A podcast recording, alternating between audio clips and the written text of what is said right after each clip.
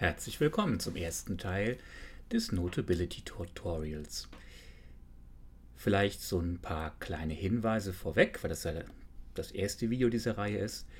Es sind so ein paar Dinge anders. Ich habe zum Beispiel nicht das iPad mit ähm, so aufgenommen, dass man meinen Finger sieht. Deswegen habe ich hier so einen kleinen Zeiger, der praktisch meinen Finger symbolisiert. Die App Notability hat dieses Symbol wenn ich sie kürzlich verwendet habe, finde ich sie auch im Dock wieder. Falls ich sie auf meinem iPad gar nicht finden kann, gibt es beim iPad wie für alle Apps einen kleinen Trick, indem ich einfach ganz nach links wische, dort in die sogenannte App-Mediathek komme. Da kann ich hier mit dem Finger in das Suchfeld gehen, kann die ersten Buchstaben von Notability eingeben und da wird mir diese App entsprechend auch schon angezeigt. Und das erste, was ihr merkt, ähm, ich habe das Layout auf schwarz umgestellt. Das hat einfach den technischen Grund, dass das Video dadurch entschieden besser aussieht und ein bisschen homogener wirkt. In diesem ersten Teil möchte ich euch gerne zeigen, wie ihr Notizen in Notability strukturieren könnt. Viel Arbeit, die man da reinsteckt, spart im Nachhinein viel Arbeit in dem eigentlichen Nutzungsvorgang von Notability. Und deswegen lohnt es sich, sich da im Vorwege ein paar Gedanken zuzumachen. Notability strukturiert Notizen auf zwei verschiedene Art und Weisen. Das bekommt ihr hier über das Pluszeichen angezeigt.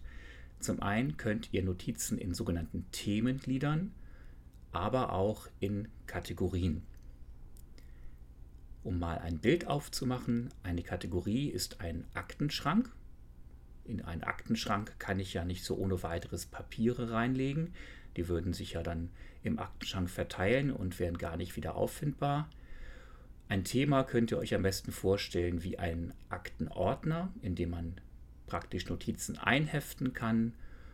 Manche finden das Bild des Hängeregisters besser.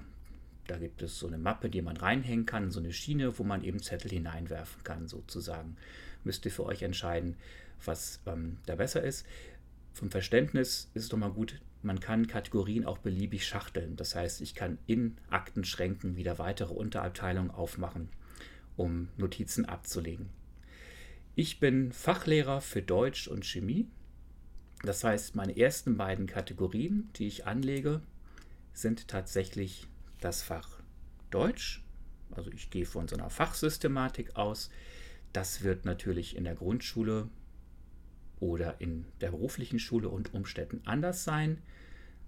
Aber ich lege mir erstmal meine beiden Fächer als Kategorien an, also quasi als Aktenschränke.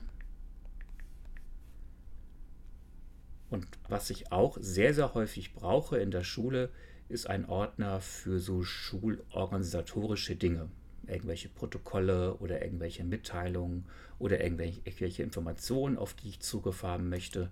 Deswegen gibt es bei mir immer noch eine Kategorie Schule, die ich dazu verwende. Innerhalb dieser Kategorien kann ich jetzt ähm, wiederum, wenn ich mit einem langen Tastendruck da drauf gehe,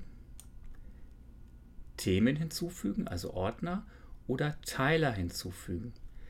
Teiler könnt ihr euch vorstellen wie Unterabteilungen von so einem Aktenschrank. Die lassen sich auch beliebig oft schachteln. Und ein wichtiger Teiler sind für mich die Unterrichtsklassen, in denen ich unterrichte. Zum Beispiel könnte das die 11a sein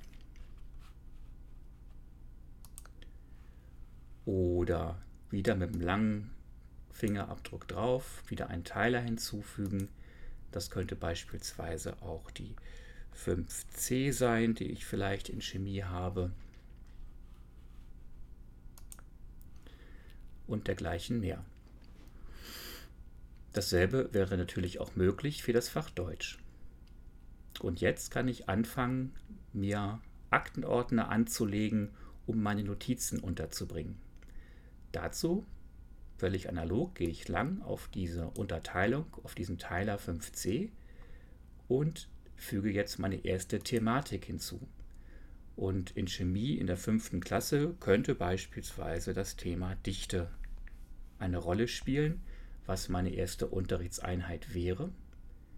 es könnte, langer Tastendruck hier drauf, ähm, natürlich weitere Themen geben. Beispielsweise könnte auch eine Rolle spielen in der fünften Klasse ähm, so etwas wie Experimentieren oder Brennerführerschein oder was auch immer man dort ähm, für Vorlieben hat und für Themen hat. Diese Themen sind nicht starr, ich kann die auch verschieben.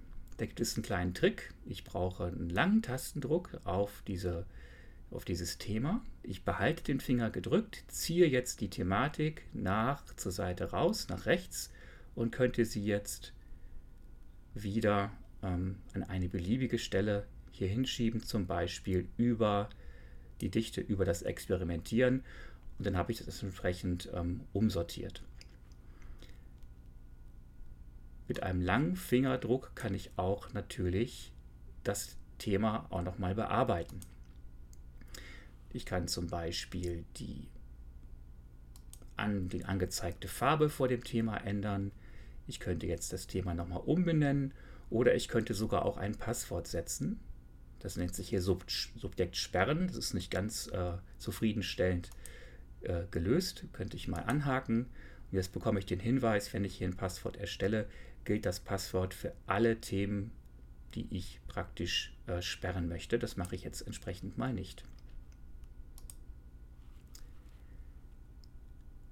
Wenn ich einen Fehler gemacht habe und etwas löschen möchte, gehe ich wieder mit einem langen Fingerabdruck drauf und kann entsprechend dann diese, diesen Themen, dieses Thema löschen.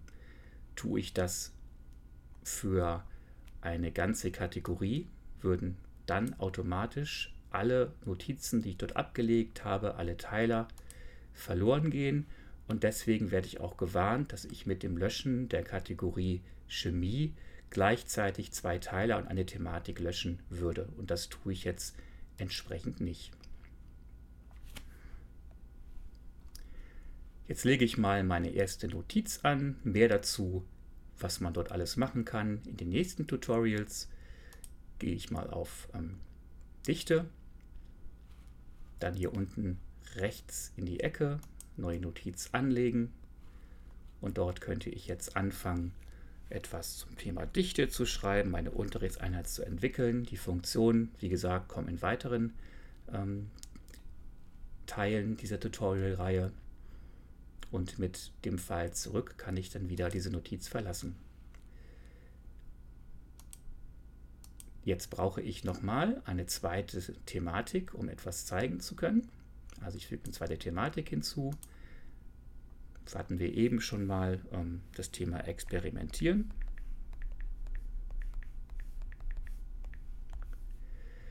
Und jetzt kann ich diese Notiz hier nehmen, die befindet sich in der Thematik Dichte.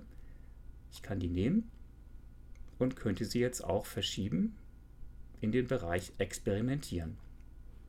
Wenn ich wieder auf Dichte gehe, ist sie dort nicht mehr vorhanden.